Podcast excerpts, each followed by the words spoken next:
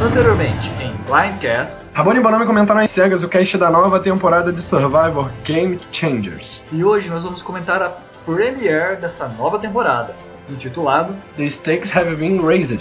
Parte 1 e 2. 18 retornantes, Dois comentaristas, 1 Blindcast.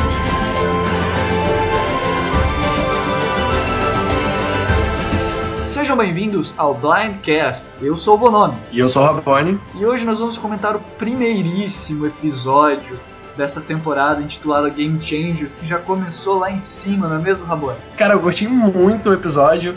Eu, eu acho que eles vieram pra mostrar que, que realmente estão na temporada All Stars. Não foi um episódio com blindsides, com muitas é, eliminações gritantes, jogadas gigantes, mas eu acho que deu pra. Mas deu pra dar uma animada nesse início de temporada.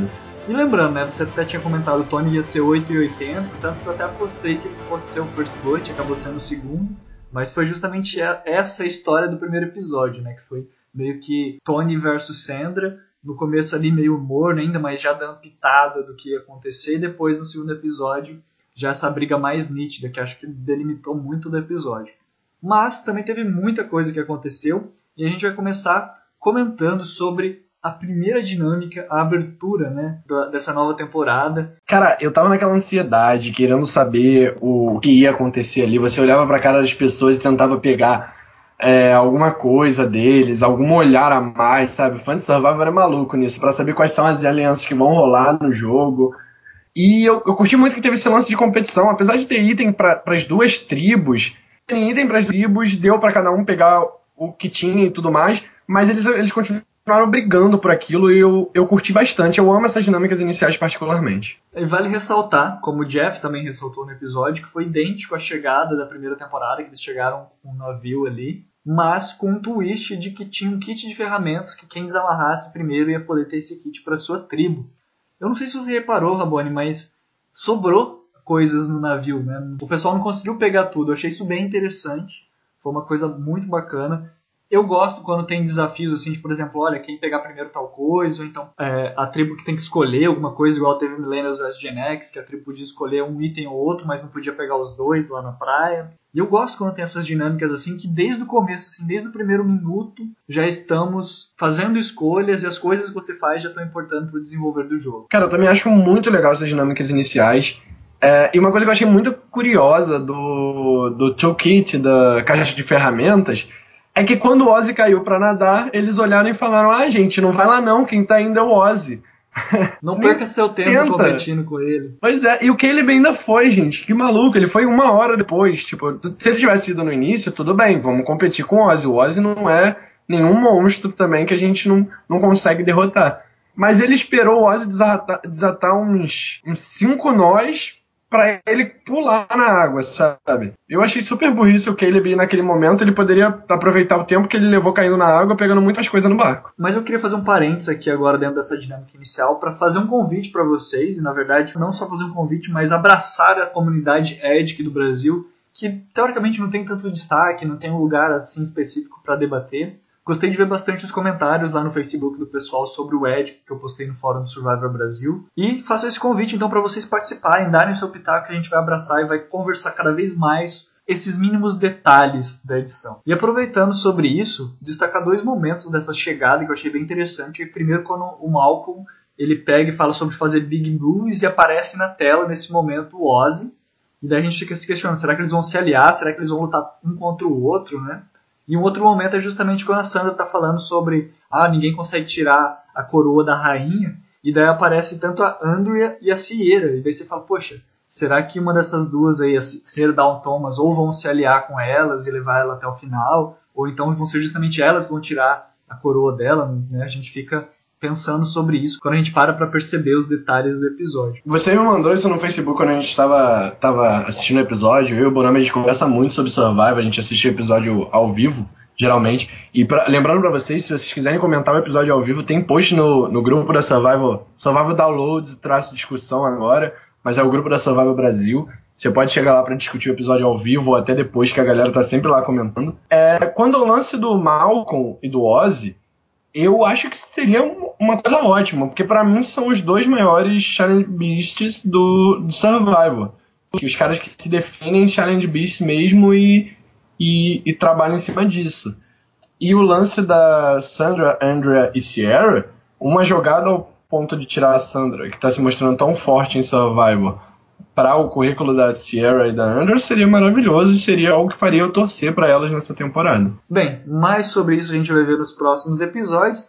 E uma outra coisa que a gente viu nessa chegada do navio que foi muito interessante é justamente a amada e talvez odiada Legacy Advantage, que retorna agora com algumas alterações, né? Diferente da temporada passada que você só podia usar no F6, agora você pode usar ou no F13 que imagino provavelmente vai ser ali na Merge, algum momento desse, ou então justamente no F6 igual na temporada passada. Cara, eu não só gostei dessa alteração, como gostei também que eles contaram pra pessoa que era Legacy Advantage. Porque eu acho que foi tão flop isso lá no Millennium vs Gen X, em que acabou que não se reviu pra nada a Legacy Advantage, uma coisa que era tão pimpada no início.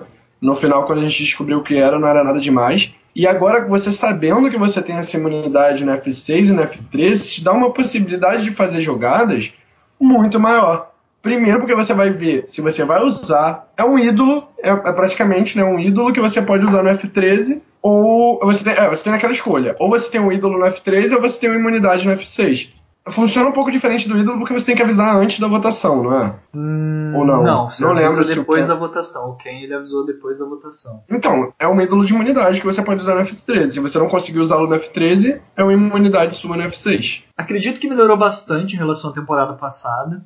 Como você falou, porque dá margem para você planejar melhor o seu jogo. Agora que você já sabe, às vezes se você tiver com a corda no pescoço do F13, você usa no F13. Às vezes se você não tá com a corda no pescoço, pode falar, opa, então eu posso me planejar melhor para usar no F6, né?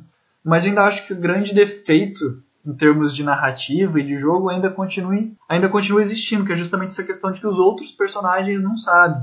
Talvez numa próxima temporada os outros espectadores, os outros jogadores saibam e já fiquem, poxa, quem será que tá com a Legacy Advantage? Talvez, talvez possa criar uma pera certa aí, paranoia. Peraí, não são todos que não sabem. O Zeke sabe. Então, o Zeke e a Michaela. A Michaela saiu antes. A Michaela não. viu. É. O Zeke Sim, sabe. ela só viu que come... provavelmente comentaram isso com a Michaela, não sei. O Zeke sabe porque ele tava lá no júri. Vale ressaltar que essa temporada começou exatamente duas semanas depois que terminou Millennial vs Gen X.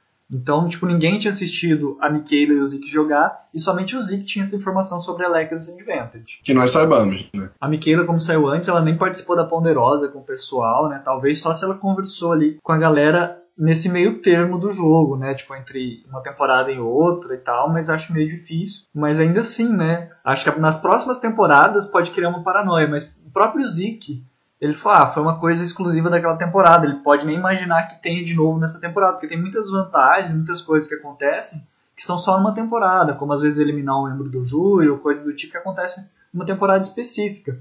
E é, foi legal ver a Legacy Advantage voltar, e seria legal que ela continuasse nas próximas temporadas para justamente começar a criar essa paranoia poxa, eu não peguei, quem será que pegou? Será que alguma outra pessoa tem? Até porque você, você dá abertura para jogadas serem criadas em cima da Legacy Advantage quando todo mundo sabe, né? E, a, e agora falando de quem pegou essa Legacy Advantage, uma coisa que me preocupa mais ou menos é justamente a questão que foi a Sierra Down Thomas. Me preocupa no sentido não que foi ela que pegou, mas no sentido que ela só teve um confessionário e foi justamente para explicar essa Legacy Advantage.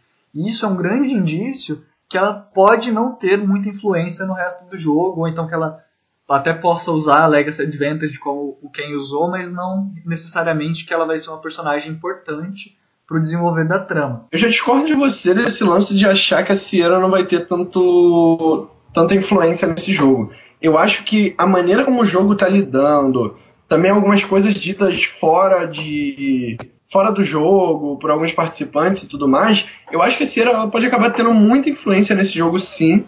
E só não sei se ela vai, ela vai usar essa Legacy Advantage corretamente, entende? Eu acho que seria muito engraçado se, por exemplo, ela fosse eliminada como 13 terceira colocada e saísse com a Legacy Advantage no bolso. Não necessariamente, é, no bolso ela passaria para alguém, mas ela não teria usado no momento certo, sabe? Né? E como eu falei também, pode ser que ela a edição dela começa a melhorar a partir dos próximos episódios. Porque como a gente percebeu, esses dois primeiros estavam basicamente focados em Tony e Sandra. Agora acho que vai começar a ser diferente, principalmente com os twists de misturar as tribos que vai ter já no próximo episódio, e também né, sobre essa questão de ok, agora é, esse arco do Tony e da Sandra meio que acabou, agora só ficou a Sandra, e agora a gente vai começar a ver outras pessoas. Talvez, quem sabe, no próximo episódio pode ser que a Sandra nem vá, pro, nem vá pro CT e comece a ter importância muitos outros participantes que não tiveram né, nesse primeiro episódio duplo. Eram, e não só o destaque da, da Sandra e do Tony lá na outra tribo, eu acho que a própria Nuku, ela teve. Nuku, olha. A própria Nuku, vou chamar de Nuku, pra não, não, não ficar aquelas piadas implícitas.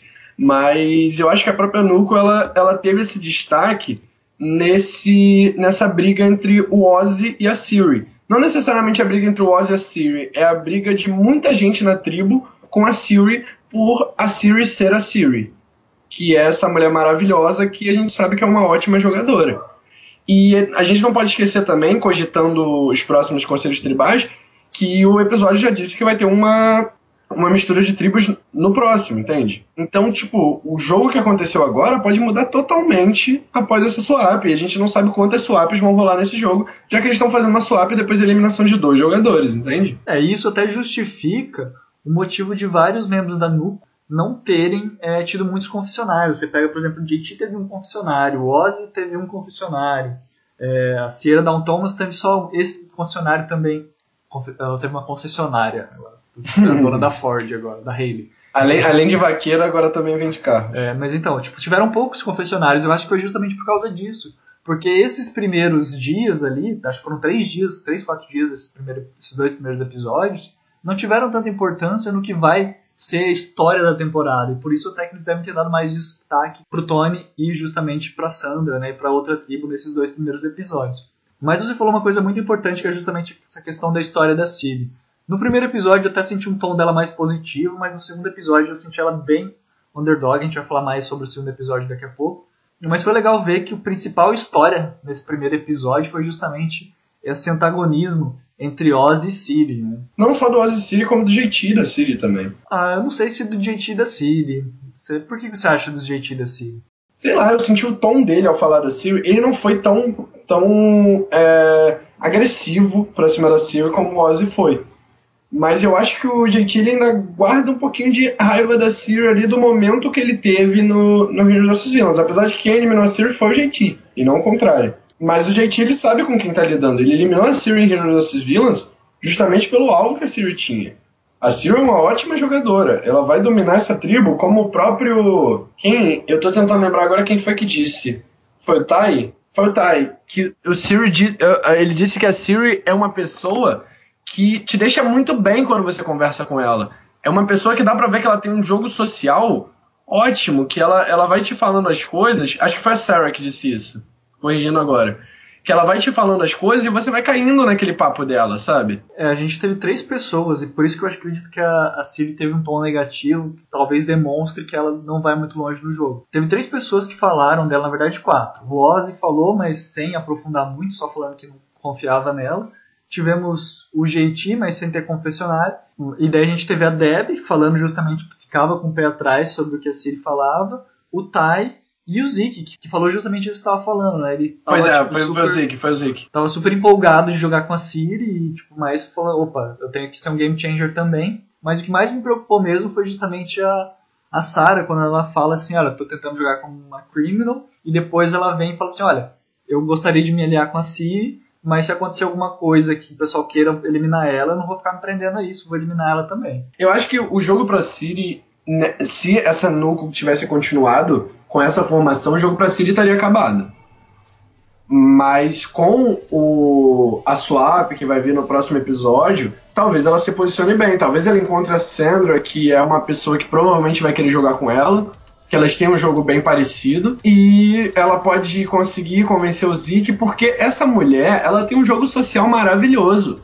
Ela tem um jogo em que ela vai, ela consegue convencer as pessoas, trazer as pessoas pro jogo dela, sem as pessoas perceberem que estão sendo induzidas, entende? É, que foi uma coisa que ela comentou no, no segundo episódio, que ela tava falando, olha, eu não queria começar a já articular as minhas artimanhas logo agora no começo, mas pelo jeito não vai ter como, né? O pessoal já tá me colocando alvo, eu vou ter que começar a fazer alguma coisa. É, eu não queria jogar, mas estão me obrigando, sabe?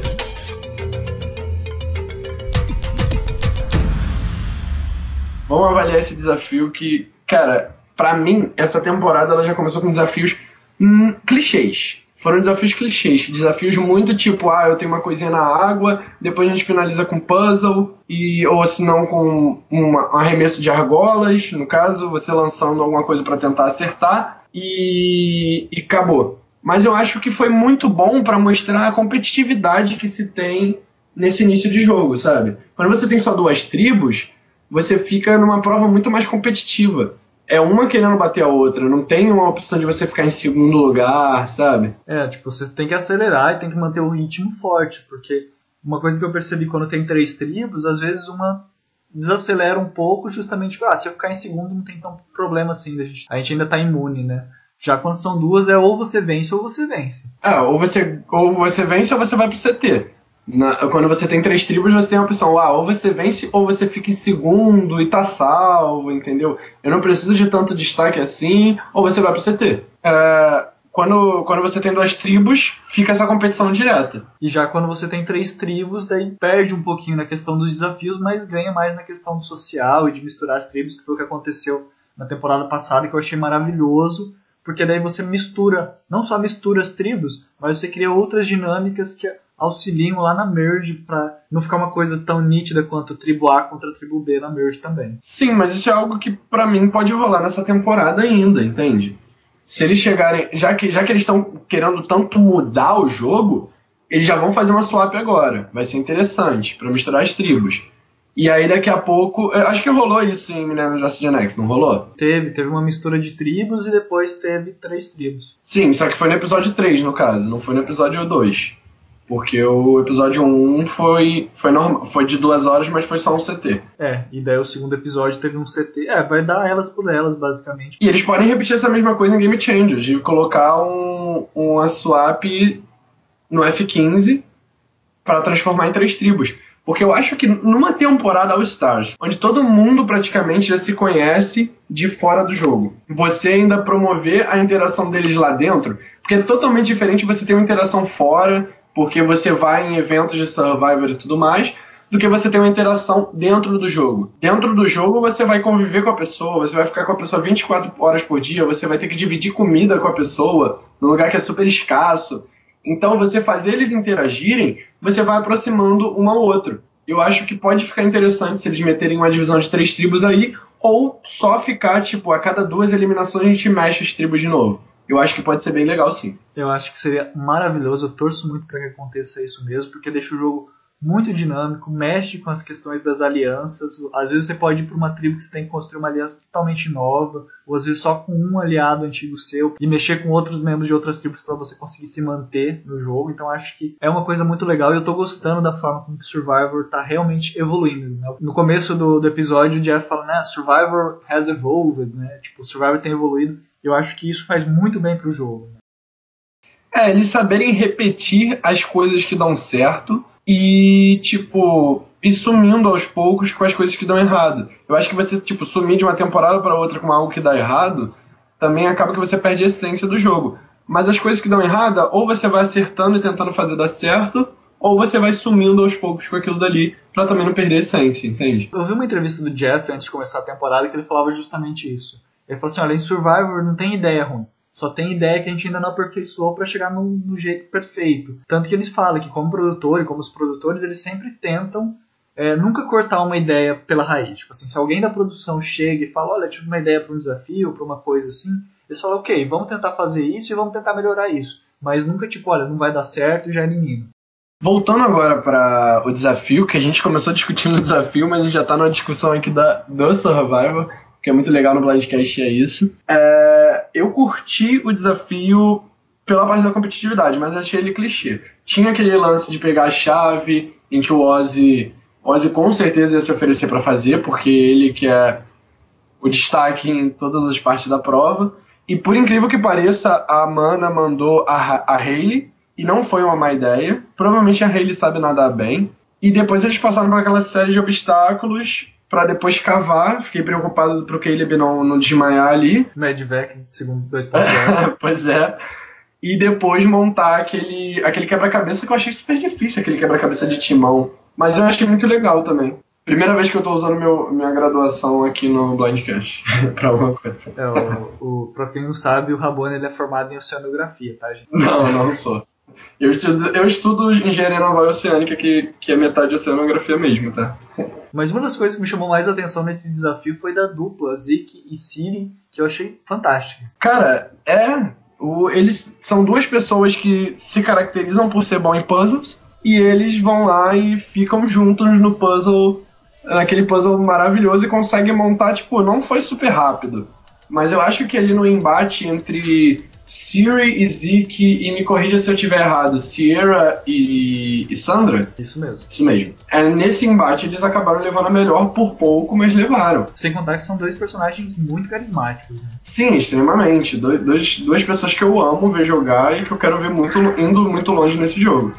Então, eu achei que foi bem legal também para mostrar que a gente destacou tanto a, a Nuco por, por força em provas, por TJT e Ozzy, mas no final os mais importantes para ganhar foram Siri e Zeke.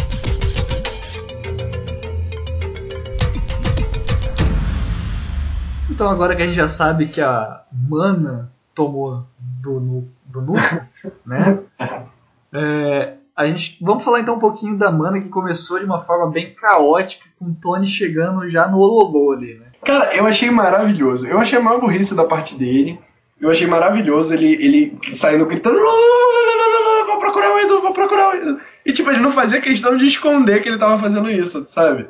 Eu, eu achei maravilhoso para assistir, mas achei totalmente idiota para jogar e achei que isso ia foder o jogo dele. É, até entendo o raciocínio dele e não acho que foi totalmente ruim, porque ele falou: olha eu vou zoar a galera. Se eles me seguirem, eu falo que eu tô brincando, que não tem nada a ver. Se eles não me seguirem, pô, eu aproveito para procurar mesmo. É, pois é, foi, foi uma ideia boa, foi. Acabou que deu certo, né? Porque ele não recebeu alvo por conta daquilo, sabe? Eu achei que, eu achei que as pessoas iam odiá-lo e depois se fechar contra ele após a, é, isso que ele fez. As pessoas até falaram que iam fazer isso, mas no final não fizeram. No final foram se aproximando do Tony aos poucos, sabe? Então de todo não foi não foi errado o que o Tony fez, entende? Foi até uma boa abertura, porque depois quando o Caleb e a Sandra foram atrás dele, ele até falou assim: olha, vamos nos aliar, vamos procurar o ídolo junto e tal. Então, tipo, foi uma estratégia, de certa forma, dele para tentar, às vezes, pegar justamente esses aliados mais fortes que realmente estão interessados em jogar. Eu vejo, a gente vai falar mais sobre isso, que a derrocada do Tony veio no segundo episódio por outros motivos. Porque até então, no primeiro episódio, ele estava construindo um jogo relativamente muito bom. Ele estava se aliando ali com pessoas muito fortes. É, eu estava conversando com uma amiga sobre, sobre esse episódio de Survivor e teve uma coisa que eu falei com ela que eu, eu acho que tipo, define o, o que foi o jogo do Tony nesse, nesse episódio, nesse episódio duplo. No primeiro episódio, ele estava sabendo se esconder, ele estava sabendo, por mais que ele tenha feito essa brincadeira no início, tipo, foi esse estouro, tipo, vou me expor demais. Depois ele foi se escondendo, se escondendo. E ele tava sabendo fazer um jogo UTR, um jogo under the radar. O Tony, o Tony tava conseguindo fazer isso, entende? O Tony, ele, ele fez um jogo under the radar, Kagayan, metade de Kagayan. Mas ele não ia conseguir fazer isso em Game Changers, onde o pessoal conhece ele. E ele tava conseguindo. Se ele continuasse seguindo essa linha do que ele fez no primeiro episódio, e acabar dando certo. É, a gente vai falar mais um pouquinho disso e também do, do Spy Bunker agora, né? se tem uma coisa que eu tenho que adicionar, que eu acho que é a única coisa que se, que se esconde melhor que o Tony, é a camisa do Ozzy, porque de, logo depois do, que eles saíram do navio eu não vi mais ele de camisa. Pois é, né? Eu, não tinha reparado nisso exatamente. E o JT tá usando camisa pra caramba agora, né? Antes ele não usava, porque ele tá gordinho e agora tá querendo esconder a banha. É, agora você acha que ele envelheceu mal também ou foi só impressão minha? Cara, não foi só impressão sua, ele tá velhinho pra caramba. E no primeiro episódio, como a gente tava falando, o Tony ele justamente fez um jogo muito bom tanto que quem acabou sendo a prejudicada, e acho que a gente até pode falar da mana de uma maneira geral, porque eles estavam jogando justamente com muito tato. Tava todo mundo ali se sentindo no acampamento, jogando com bastante cuidado. E justamente a primeira pessoa que percebeu as nuances do Tony, que teve coragem de articular alguma coisa contra o Tony e o Caleb, que acabou se colocando na linha da guilhotina. É, cara, a Sierra ela, ela veio com aquele. A Sierra, né? Desculpa, gente, quem não percebeu de quem o Borami estava falando é a Sierra, ela acabou se colocando no, num caminho ali em que ela, ela foi contra o Tony, entende? O Tony não tinha esse poder todo, mas as pessoas não iam querer tirar o Tony no início do jogo porque eles perderam a prova. Então, se a gente perdeu a prova, a gente não vai tirar força em provas. E querendo ou não, o Tony é isso. Então ela foi e falou: Ah, gente, o que, que a gente pode fazer? A gente pode dividir os votos entre o Tony e o Caleb. A gente pode dividir os votos entre o terceiro ou quarto mais forte da tribo e o segundo mais forte da tribo.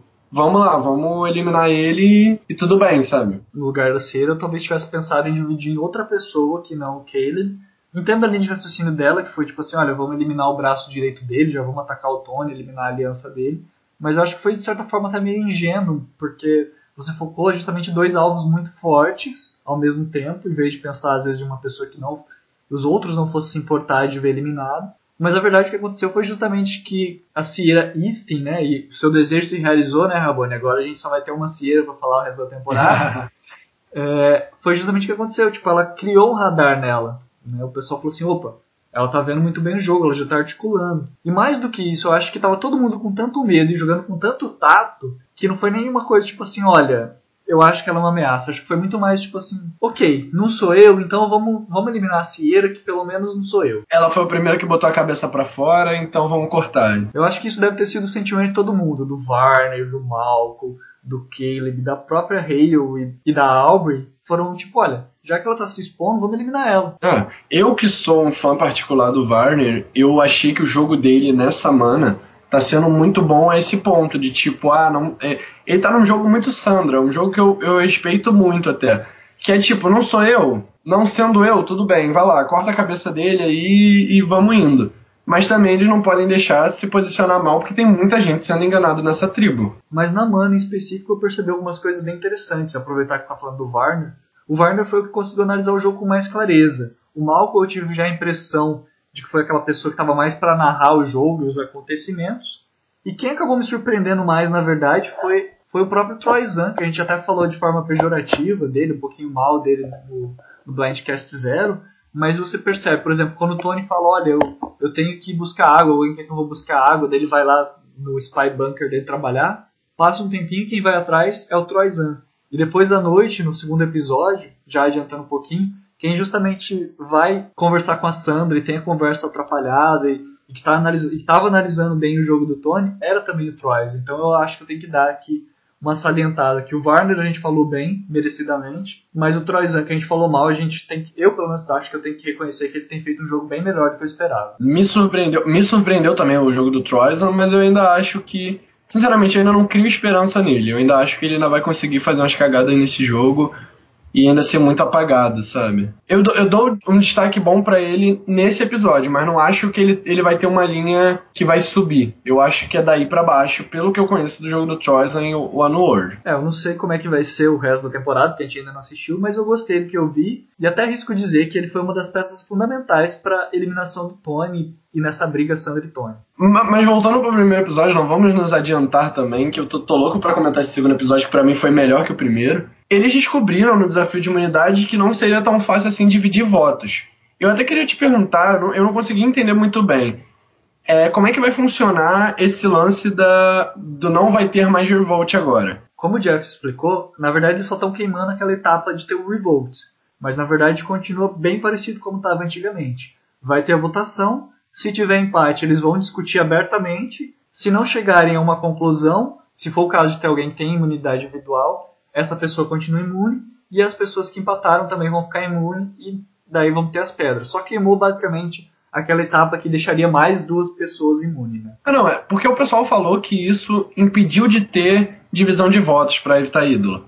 Não impediu, na minha opinião. Você pode continuar dividindo nos votos e quando chegar no Revolt você começa a conversar e falar, ah, então vamos eliminar a tua pessoa. Mas fala isso abertamente, não no é, mas eu, eu, eu, ainda acho que a mudança não é. É porque muita gente colocou essa mudança como uma mudança gigante na temporada e tudo mais, mas eu ainda acho que não vai mudar muita coisa. Só, vai, só acho que vai ficar mais interessante porque vai trazer muito mais discussão ao Conselho Tribal.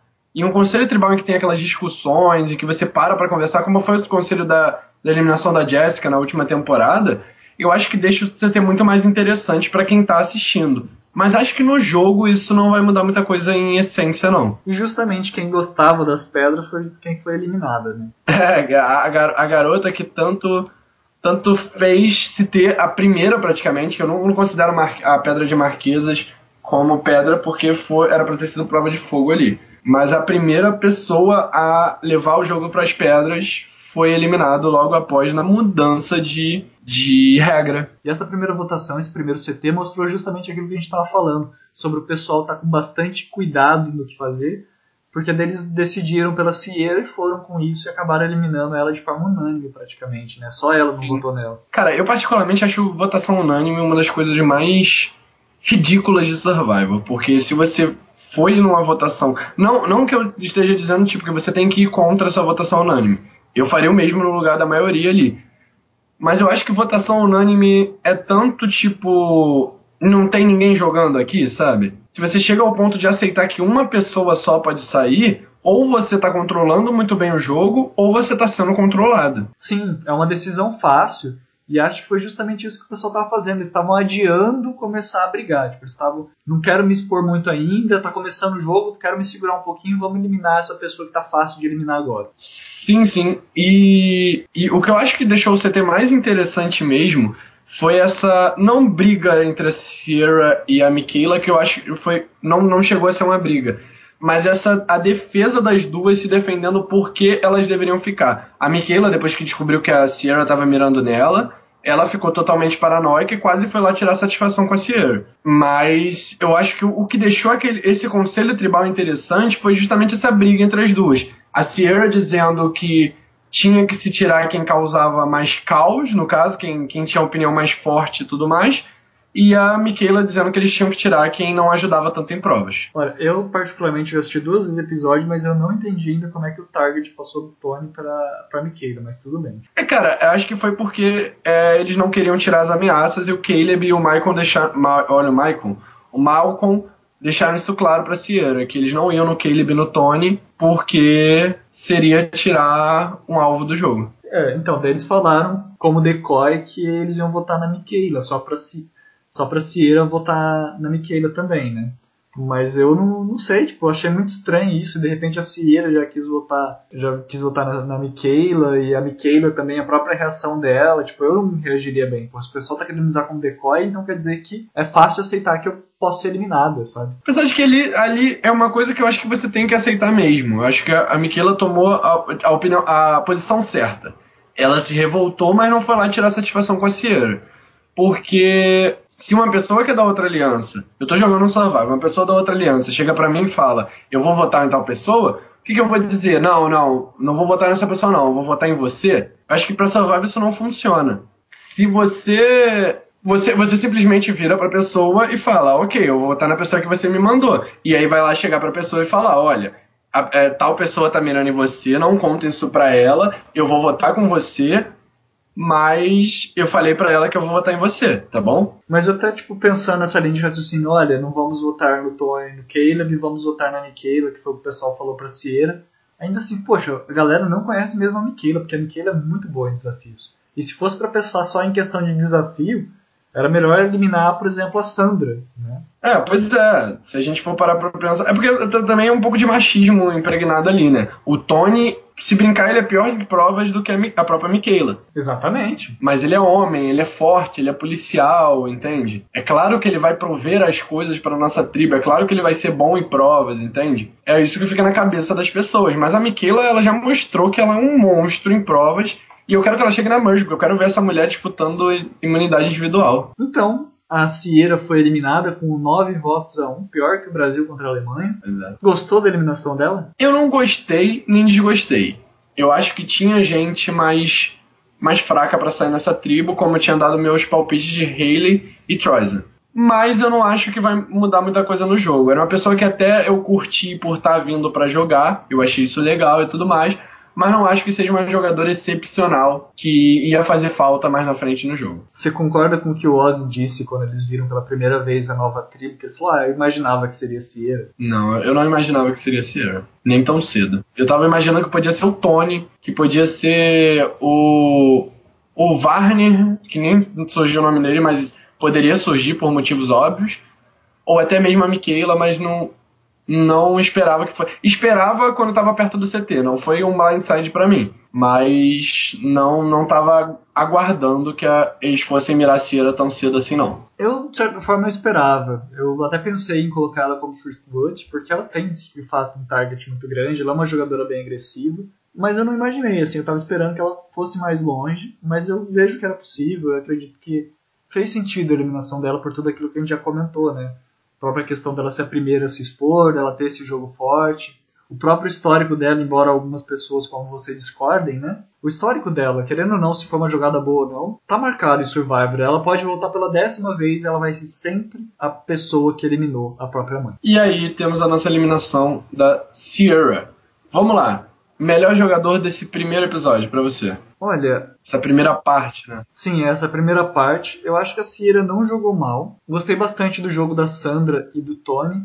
E para mim é difícil dizer assim qual foi o, o, destaque do episódio. Assim. Eu acho que provavelmente foi alguém da, da Mana. Não vejo, por exemplo, o Warner como grande destaque. Eu sinceramente não sei quem colocar. Eu acho que eu ficaria. Não sei. Quem que você colocaria, Robone? Eu, eu colocaria o Tony. Para mim, a Sandra, ela não tinha mostrado ainda as garras nessa, nesse primeiro episódio. Ela só foi no, no que ela até disse no confessionário. Que eu não acho que seja um jogo ruim, tá? Ela só foi no tipo, ah, não sou eu, então vamos. Entende? Mas eu acho que a pessoa que foi lá, eu não sei se ele chegou a, a, falar o nome da Sierra, mas a pessoa que foi lá e botou a cara e falou: ah, vamos organizar isso pra tirar a Sierra, que eu senti que mais se expôs nesse primeiro episódio foi o Tony. Então, meu voto para melhor jogador desse primeiro episódio seria. Desse primeiro episódio, no caso da metade do primeiro episódio, seria o Tony. Olha, eu já tô pensando aqui, porque quem contou pro Tony pro Caleb foi o Malcolm. Ele que contou que a Cera estava jogando o nome deles. Eu acho que sutilmente, meio que imperceptível, eu acho que quem acabou sendo o personagem mais under the radar, mais importante, na minha opinião, acho que foi o Malcolm, pelo menos nesse primeiro episódio. Então a gente deixa aí um, um half and half. No seu ficou Malcolm, no meu ficou Tony. Isso aí. Foram os Mas dois. Mas eu não discordo do seu. Eu não discordo do seu. Eu também acho que o, o Malcolm foi importante. O Malcolm tá sabendo fazer um jogo bom escondido. Eu não vou ficar babando ovo também de que eu, eu, gosto muito do Malcolm também, e gosto também do Tony, apesar de ter odiado ele em Kagayan. Eu aprendi a gostar dele depois do jogo de Kagayan. Você ama odiar ele? Eu amo odiar o Tony, exatamente. Eu acho que agora eu, eu, tipo, já amo o Tony mesmo. Em Game Change eu, eu tava torcendo, eu me peguei torcendo pelo Tony. Gente, nunca que eu ia torcer pelo Tony em Kagayan. Eu até torci, mas assim, se o Spencer não ganhasse, era melhor que o Tony ganhasse, sabe? Eu, era assim que eu ganhei.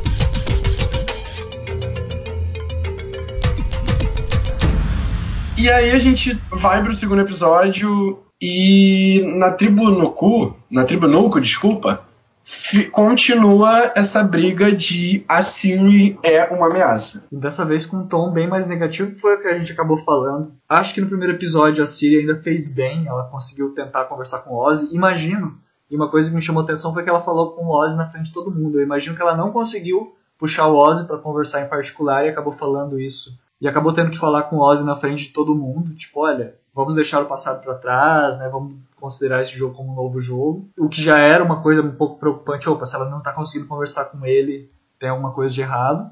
Ela achou que estava tudo bem, só que daí justamente foi o que ela acabou percebendo conversando com a ótima poker face do Tai, uma pessoa que sabe esconder seus sentimentos, né? Tão bom contra a Michaela. E, e justamente começou a perceber que não estava tão bom o jogo pro lado dela. E dá para perceber legal essa aliança do JT com, com o Ozzy, né? Sim, sim, deu para perceber que os alfameios vão, vão se juntar aí. Por isso que eu falei até no primeiro episódio que o JT também não foi muito com a cara da Siri, porque se o Ozzy não foi e o JT tá parecendo tá tão próximo do Ozzy, é, ele vai acabar não gostando da Siri. E teve a Sierra também, né? Foi o Ozzy, Sierra e, Jane, e JT, né, que se juntaram lá naquele momento para falar de aliança? Você consegue lembrar desse momento? Teve vários momentos assim de aliança. A Cia Dawn Thomas ela falou com o Brad sobre formar uma aliança. Isso. E ela falou também com o Ozzy, só que eu não lembro se o JT estava próximo. A cena que eles falam da Sierra tá o Ty o JT e o Ozzy. Tá? Na verdade, o Ozzy e o JT estão conversando e o Ty tá ali meio de gaiato acompanhando eles. É, cara, se fosse para falar algo de tipo o que vai acontecer nessa tribo no futuro, ah, não, apesar de que esse seria o final do episódio, mas eu acho que vai acabar sobrando muito pra Siri se, ele, se eles fossem pra outro CT.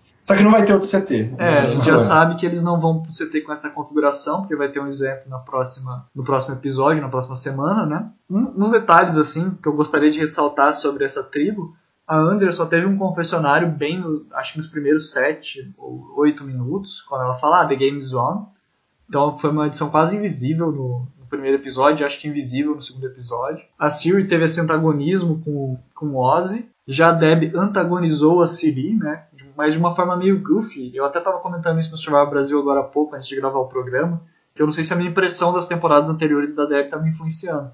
Acho que talvez sim, porque de fato ela foi bem pé no chão naquele momento que a Siri foi tentar levar umas informações para Deb, né? Tipo, tentar fazer uma aliança. Já o JT só teve um confessionário, que foi justamente falando do Ty, né? Tipo, olha, pra que você veio pra Survivor? Pra ganhar um milhão ou pra cuidar das galinhas? O Ozzy teve justamente alguns confessionários, mas a única vez que ele falou mais do lado dele foi quando ele estava falando sobre a Siri, né, indo contra ela. O Zeke falou da Siri, mas foi como eu já falei, né, o Zeke e a Sarah eles tiveram esses confessionários falando já sobre fala, sobre a sobre a aliança dele já o Zeke teve confessionários falando sobre a aliança com a Siri, mas falando que não teria medo de ir contra ela. A Sarah também sobre isso.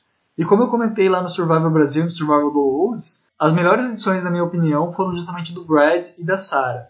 A Sarah falando sobre ter. Da Siri não? Não, da Sarah. O da Siri você não coloca como uma das melhores edições? Não, porque todas as pessoas foi, que falavam. Foi negativa, foi negativa, entendi. Todas as, as, pessoas que falavam dela falavam de forma negativa. A Sarah falou: olha, ela é muito legal, mas se eu precisar me distanciar dela ou eliminar ela, eu vou eliminar. O Zeke falou a mesma coisa. E já a Sarah, os outros confessionários dela, foi sempre falando: olha, um foi falando, vou jogar como um criminal, né, tipo, como um bandido, e no outro foi falando, ah, eu vou ser um, um assassino silencioso, assim, uma pessoa que joga pelas sombras para matar escondido. Então isso foi uma edição bem positiva para Sarah, ninguém falando mal dela, ninguém falando mal do Zeke também. E uma outra edição positiva que eu vi foi justamente do Brad, que ele fez a aliança com a Sierra Down Thomas e também falou da família dele e tudo mais, então isso embora falar da Mônica não é uma coisa muito boa, porque a Mônica não fez um jogo tão bom, né? Mas foi uma coisa que normalmente os winners fazem, né? Que é falar da família, fazer aliança e ter um, um airtime que não é exclusivamente só daquele episódio, daquela aliança que está sendo formada ali naquele momento. Cara, eu sinceramente eu tenho a destacar nessa Tribunuco ou a edição da Siri. Eles deixaram tão claro que a Siri seria a minoria, que a Siri está tendo um antagonismo dentro dessa tribo, que eu acho que de 2, 1. Um.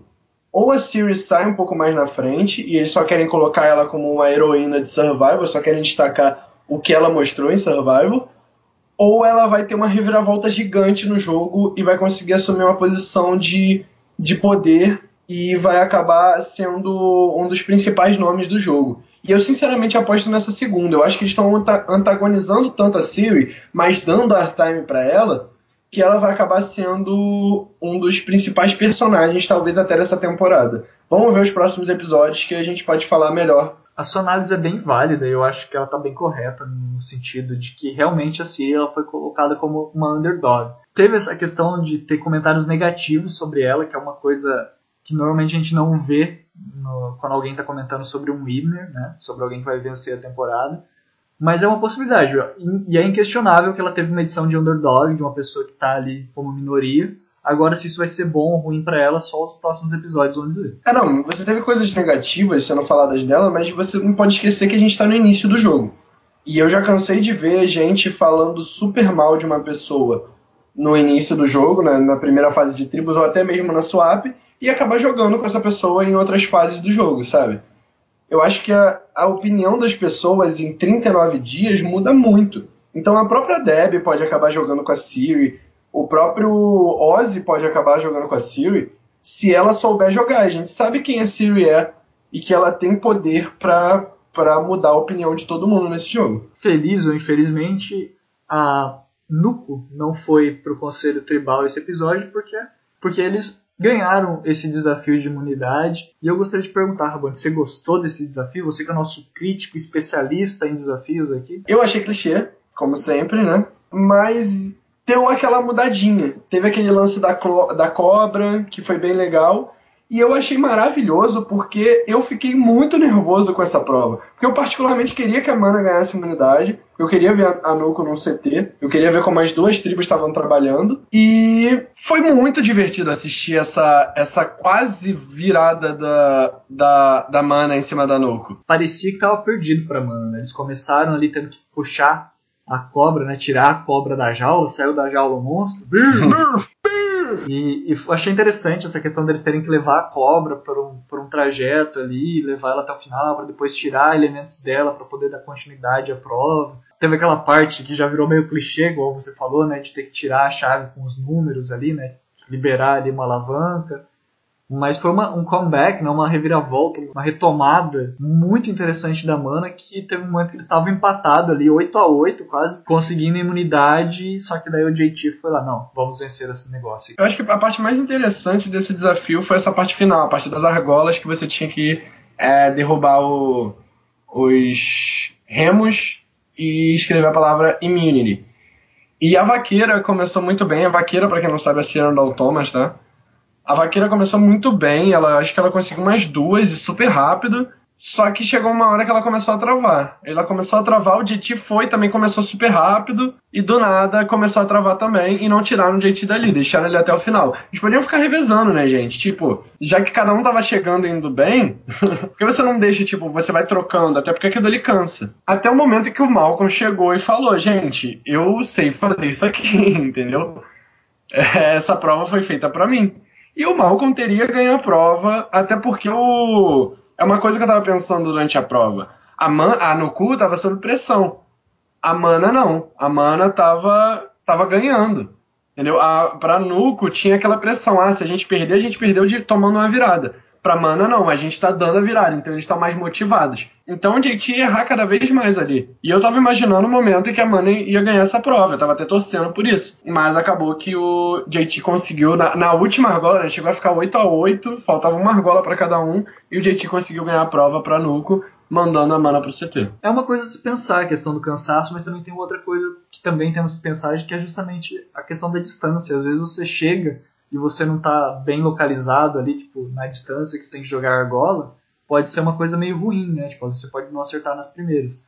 Mas foi uma coisa legal que o JT fez, né? Ele bateu no peito e falou, não, vamos vencer e, e conseguiu, né? Se ele não tivesse conseguido, provavelmente ele ia criar um alvo nele. Pois é, é alvo esse que até caiu um pouquinho para cima do Malcolm por ele não ter querido, querido no caso, por ele não querer trocar com a Michaela que a Mikila ficou um pouco bolada ali com ele por conta disso. Sim, né? Que foi uma coisa até que ela falou, já puxando agora então pro, pra Mana e pro, pra tribo da Mana, os dias do acampamento dele e tudo mais, e o próprio CT.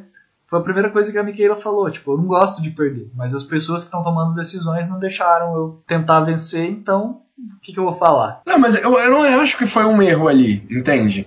Eu, o Malcolm tava indo super bem na prova. Só que chega um momento em que você começa a errar, não tem como. Ele começou super bem e ele se recuperava e tinha hora que ele errava. Ele não ia acertar todos os lançamentos. Então acho que não foi um erro da Mana colocar o Malcolm ali para fazer aquela prova.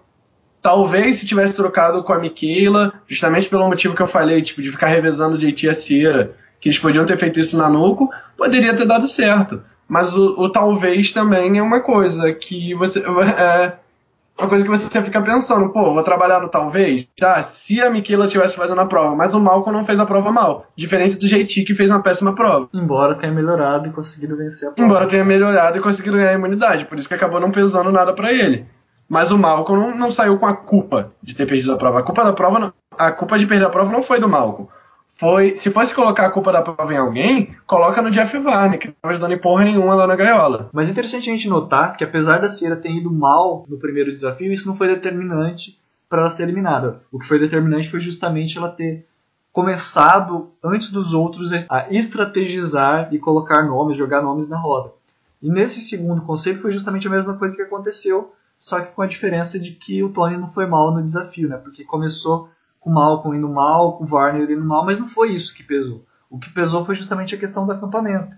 E sem a Sierra jogando nomes, o que acabou acontecendo foi justamente, opa, quem quer que a gente tem que eliminar agora de fato? E nisso eu até gostaria de salientar que eu acho que o jogo do Tony não estava ruim, estava indo muito bem. Muito, muito, muito mesmo, sinceramente. Começou a descambar justamente na, naquela noite pós eliminação da, da Sierra. Foi justamente, ah, vou construir meu Spy Bunker aqui e tal e pulou do meio do nada para interromper uma conversa do Troyson com a Sandra, sendo que justamente o Troyson está falando, olha, eu acho que o Tony não é uma ameaça tão grande agora. E acho que foi a partir desse momento, dessa paranoia, dessa coisa do Tony de querer jogar o extremo sempre, que acabou colocando o target nele. Porque foi justamente o que a Sandra falou depois, sabe? Tipo, olha, eu nem tava pensando em votar no Tony agora, mas ele tá me enchendo tanto o saco, criando um target tão grande em mim, que eu vou ter que fazer alguma coisa. Eu acho que o problema do jogo do Tony foi o próprio Tony. O Tony é um puta jogador de survival, para mim, um dos melhores. Ele mostrou em Kagayan o que ele é capaz.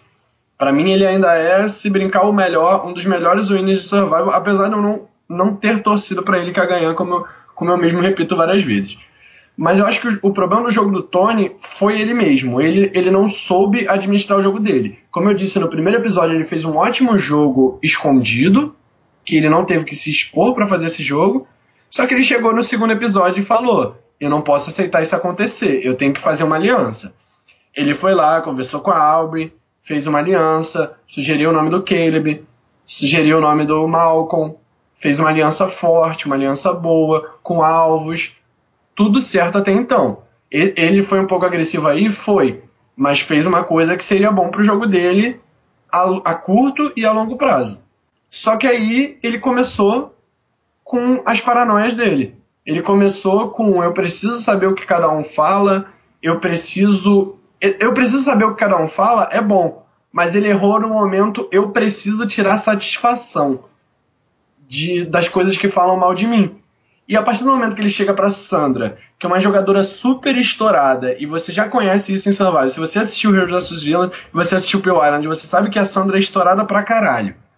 Você vai tirar satisfação justamente na cara dela? Foi o maior erro do Tony nesse jogo. Com certeza, e vou até acrescentar uma coisa. O maior erro também pro jogo da Sandra, porque a Sandra, nas duas vezes que ela jogou, ela foi under the radar e sendo aquele soldado leal até a reta final, quando ela precisou colocar artilharia a artilharia dela para fora. Ia ser difícil ela fazer isso de novo? Ia ser difícil. Mas o que dá para perceber é que agora ela não teve escolha. Ela teve que colocar a artilharia dela logo no segundo episódio. Tanto que o Varner até comenta, né? Tipo, poxa, é impressionante você ver a Sandra em 15 minutos montando uma aliança para eliminar alguém. E você fica impressionado, você fala, nossa, ela realmente sabe jogar Survival. Só que ao mesmo tempo isso colocou já, um, ela já tinha um target, agora ela tem um target maior, porque o pessoal tá vendo, olha, ela tá sendo a cabeça, ela não é o soldado que tá seguindo ordem, ela é o general. Eu, eu sempre critiquei muito o jogo da Sandra, eu sempre falei que a Sandra tem um ótimo jogo para winner, mas para entretenimento é um jogo péssimo, não é um jogo estratégico bom, e nessa temporada ela tá mostrando que o jogo estratégico dela é bom sim, que ela aprendeu muita coisa nessas duas temporadas que ela jogou de Survivor sim, e que ela é a, a rainha de Survivor sim, entendeu? Queen stays Queen. Então, ela, ela tá mostrando um jogo que, para entretenimento, eu achei maravilhoso. Eu tô torcendo por, por ela nos próximos episódios. Eu nunca fui um cara que fui de torcer pela Sandra. Só que, justamente esse jogo estratégico muito bom, esse jogo exposto muito bom, como você mesmo disse, Bonami, vai ser o que vai acabar sendo o. Como é, qual é a palavra que eu posso usar? O karma dela. Vai acabar sendo o karma dela, entende? Vai ser a derrocada. Talvez seja condene talvez o jogo dela. Eu torço que não, eu torço que não. Eu quero ver a Sandra indo muito longe nesse jogo e se dando super bem nesse jogo. Como a gente falou, pode ser justamente o arco desses dois primeiros episódios e agora mude completamente. Mas lembrando até o que aconteceu na temporada passada, foi justamente esse jogo agressivo, esse jogo forte, que condenou, por exemplo, o Zeke, que ele estava muito bem desde o começo. Conseguiu sair de underdog, de minoria, para praticamente dominar o jogo. E quando a galera percebeu que ele estava dominando o jogo, votou ele para fora. E também foi a mesma coisa com o David na temporada passada. E que se a Sandra não tomar cuidado, se ela continuar controlando o jogo e sendo general, né, igual o Warner foi na temporada dele é, em, em Austrália, pode ser que seja justamente o que condene o jogo da Sandra agora em Game Changer. E foi o que condenou o jogo do Warner justamente em Camboja também. Foi justamente essa exposição precoce que ele teve na, nas tribos em que jogou. E justamente por ter essa experiência do Warner, que agora ele está fazendo justamente o que a Sandra fez nas duas vezes que ela ganhou. O que eu tô achando maravilhoso, sinceramente. É como se os dois tivessem invertido de papel, né? A Sandra jogou duas vezes como o Warner tá jogando agora, e o Warner jogou duas vezes como a Sandra teve que jogar. É, e a própria preview já deu a entender que a Sandra talvez continue fazendo esse jogo. Não sei se é a edição que vai continuar destacando o jogo da Sandra e ela vai voltar a fazer um jogo under the radar, porque no primeiro episódio estava rolando isso a edição tava destacando o jogo da Sandra, mas a Sandra não tava fazendo um jogo de controle. Tava fazendo um jogo de sobrevivência, o jogo que ela sempre fez. no segundo episódio, já começaram a destacar o jogo da Sandra, mas quem estava fazendo o jogo já era a Sandra ali naquele momento. Mas voltando então à nossa eliminação de hoje, eu gostaria de perguntar para você, Rabone, você acha que se o Tony não tivesse ido confrontar a Sandra, ele poderia ter feito algo diferente para se safar? Ou... Cara, eu dei um grito aqui em casa quando o Tony montou essa aliança com a Sandra, e para mim era algo para ele ganhar o jogo, sinceramente. Para mim, o Tony estava ganhando o jogo ali naquele momento. Não ganhar o jogo, óbvio mas que ele ia chegar muito longe no jogo, que, que fosse a merge, ele chegaria. Ele poderia dar azar de cair numa aliança minoritária na merge e tudo mais, mas ele não seria o alvo Tony, o alvo Tony que ele foi no final desse segundo episódio.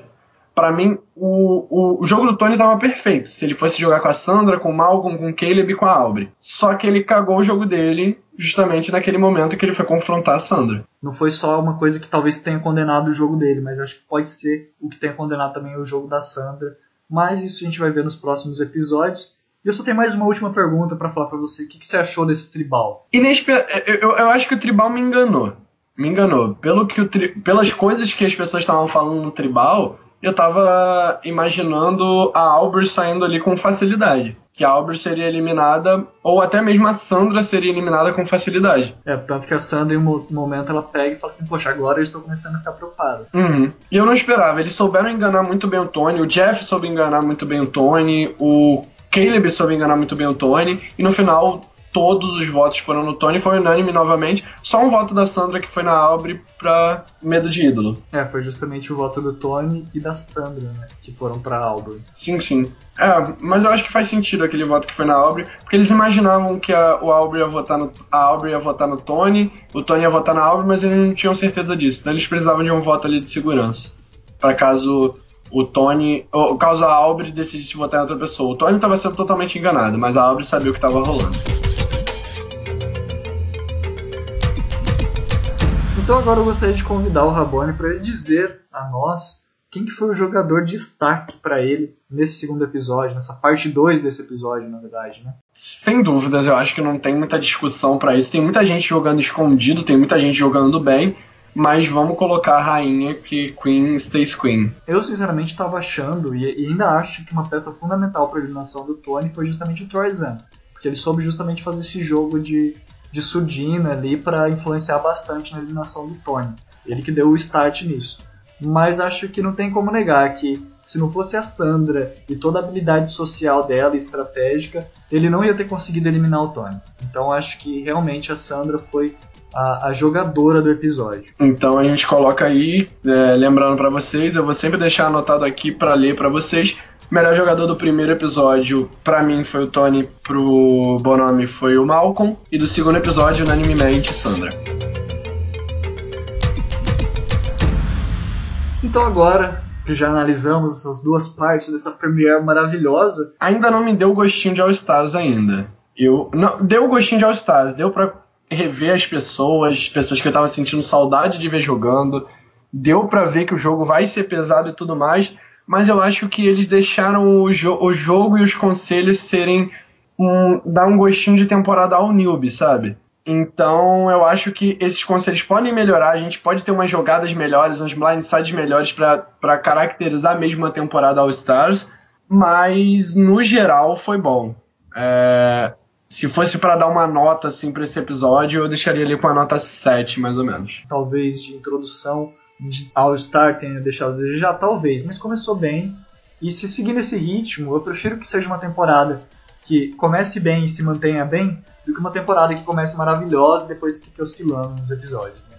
Ah, isso é. Isso, isso eu concordo totalmente contigo. Exatamente. Então vamos torcer para que Game Changers continue lá em cima e continue, e continue trazendo ótimos episódios pra gente. Sim, continue no 7 pelo menos. Se, se for uma temporada toda 7, 8, é melhor do que a gente ter temporada com 10 e 5, né? Exatamente. Mas acho que vai ter alguns 10 aí pela frente, porque. Tomara. Imagina um episódio de eliminação da Sandra, ou da Ciri, ou do próprio Malcolm, ou do Ozzy, com certeza vai ser legal.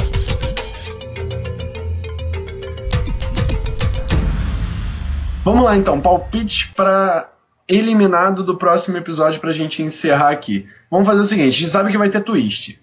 Mas tem, cada um vai ter direito a dois palpites, um em cada tribo, independente da twist, pode ser? Pode ser. Então vamos lá, não esquece que tá 1x0 para você porque você acertou a eliminação do Tony, certo?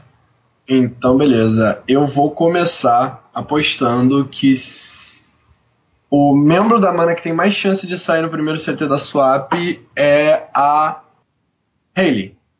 Foi uma aposta mais tipo, eu desejo que seja isso, do que eu acho que vai ser isso. Entendo, entendo. E não sei por que me veio agora esse nome na cabeça, eu vou fazer minha aposta ao aleatório, mas eu acho que quem pode ser eliminado no próximo episódio da tribo, da tribo humana é justamente a Albor, então para ela vai o meu voto. Embora não seja o que eu gostaria. Não, não, não concordo nem discordo. Mas acho, acho que pode rolar sim. Já na tribo Nuco, eu acho que quem pode acabar saindo é justamente a Deb. Porque não sei, é porque eu não gosto dela, não sei. Mas é isso aí, pessoal. Essas são as minhas indicações. E você, Rabone, na Nuco, você vota em quem? Você acha que vai ser quem? Eu. Em, por torcida, tem muita gente que eu poderia colocar aí. Eu, ve, eu vejo um arco de jogo para todo mundo aí nessa tribo. Eu vejo todo mundo indo longe nessa tribo, sinceramente. Concordo com o que você falou da Deb, mas não vou repetir palpite. Eu vou votar na, na Sarah, que apesar de ter tido uma edição muito boa agora no início, pode, eu, pode, pode ser que haja alguma reviravolta no jogo dela e eu consigo ver a Sarah saindo no próximo episódio.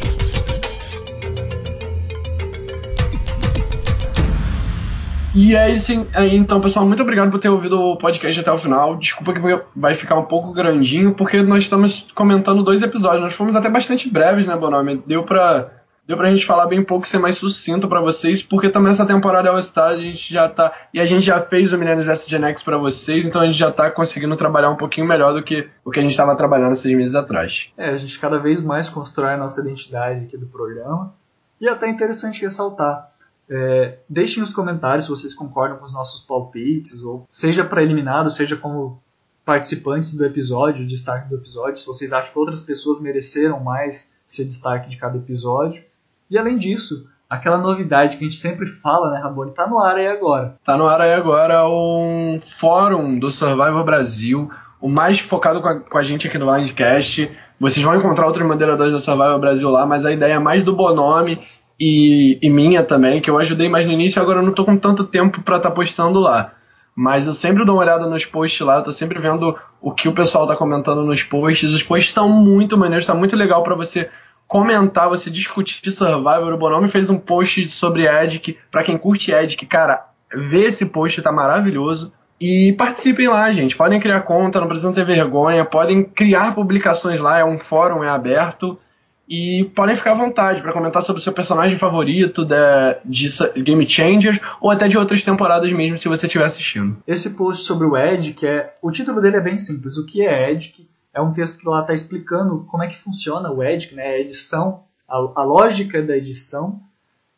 E, a, e como eu falei, eu quero abraçar. Eu não sou especialista, mas eu quero abraçar agora com mais força o pessoal do Edic, essa comunidade brasileira do Edic e eu gostaria de ouvir o comentário de vocês. Provavelmente depois que a gente lançar esse programa vai estar saindo também uma análise do Edic dessa primeira, desses primeiros episódios. Então fiquem antenados lá, comentem, porque eu vou construir essa postagem do Edic analisando a, a edição do primeiro episódio, justamente com essa conversa que a gente tem aqui no Blindcast, com os comentários que vocês deixarem no Blindcast, mas também e principalmente com os comentários que vocês deixarem lá no fórum e também em outro lugar que a gente não pode esquecer de digitar aqui, que é a nossa casa, que é onde a gente começou e é um lugar que a gente nunca vai abandonar, que é o grupo no Facebook chamado Survivor Downloads discussão, que você pode entrar lá, comentar. Tenho toda uma equipe de moderação e de administradores que acompanha os episódios, que comenta, que traz material novo pra gente todos os dias e que é um pessoal muito bacana, que o Rabone também faz parte, que eu também faço parte. Então não perca essa oportunidade. Se você gosta de Survivor, se você gosta de comentar, se você não gosta só de ficar ouvindo dois caras falar sobre Survivor, mas você também quer dar sua opinião, entre no grupo Survivor Downloads barra discussão, ou traço discussão, né? Comente, deixe sua opinião, se cadastre no fórum, crie tópicos nos fóruns, tem lá uma parte específica para você se apresentar, se você tiver vontade de se apresentar você fala quais são os seus jogadores favoritos, suas temporadas favoritas, porque a ideia é justamente essa, que a gente possa conversar cada vez mais sobre Survival. É isso aí, pessoal. Também não esqueça de curtir a Survival Brasil se você ainda não curte. A gente sempre está divulgando o Blindcast por lá e também pelo grupo que a gente já falou e também pelo fórum. Blindcast é, esses três são, são ou ideias nossas daqui do Blindcast ou provenientes da Survival Brasil, da página, que o Eduardo Cavanos modera junto com a gente, nosso chefinho Eduardo. Abraço. E abraço, Du. E é só isso, né? Ah, curtam esse vídeo no, no YouTube.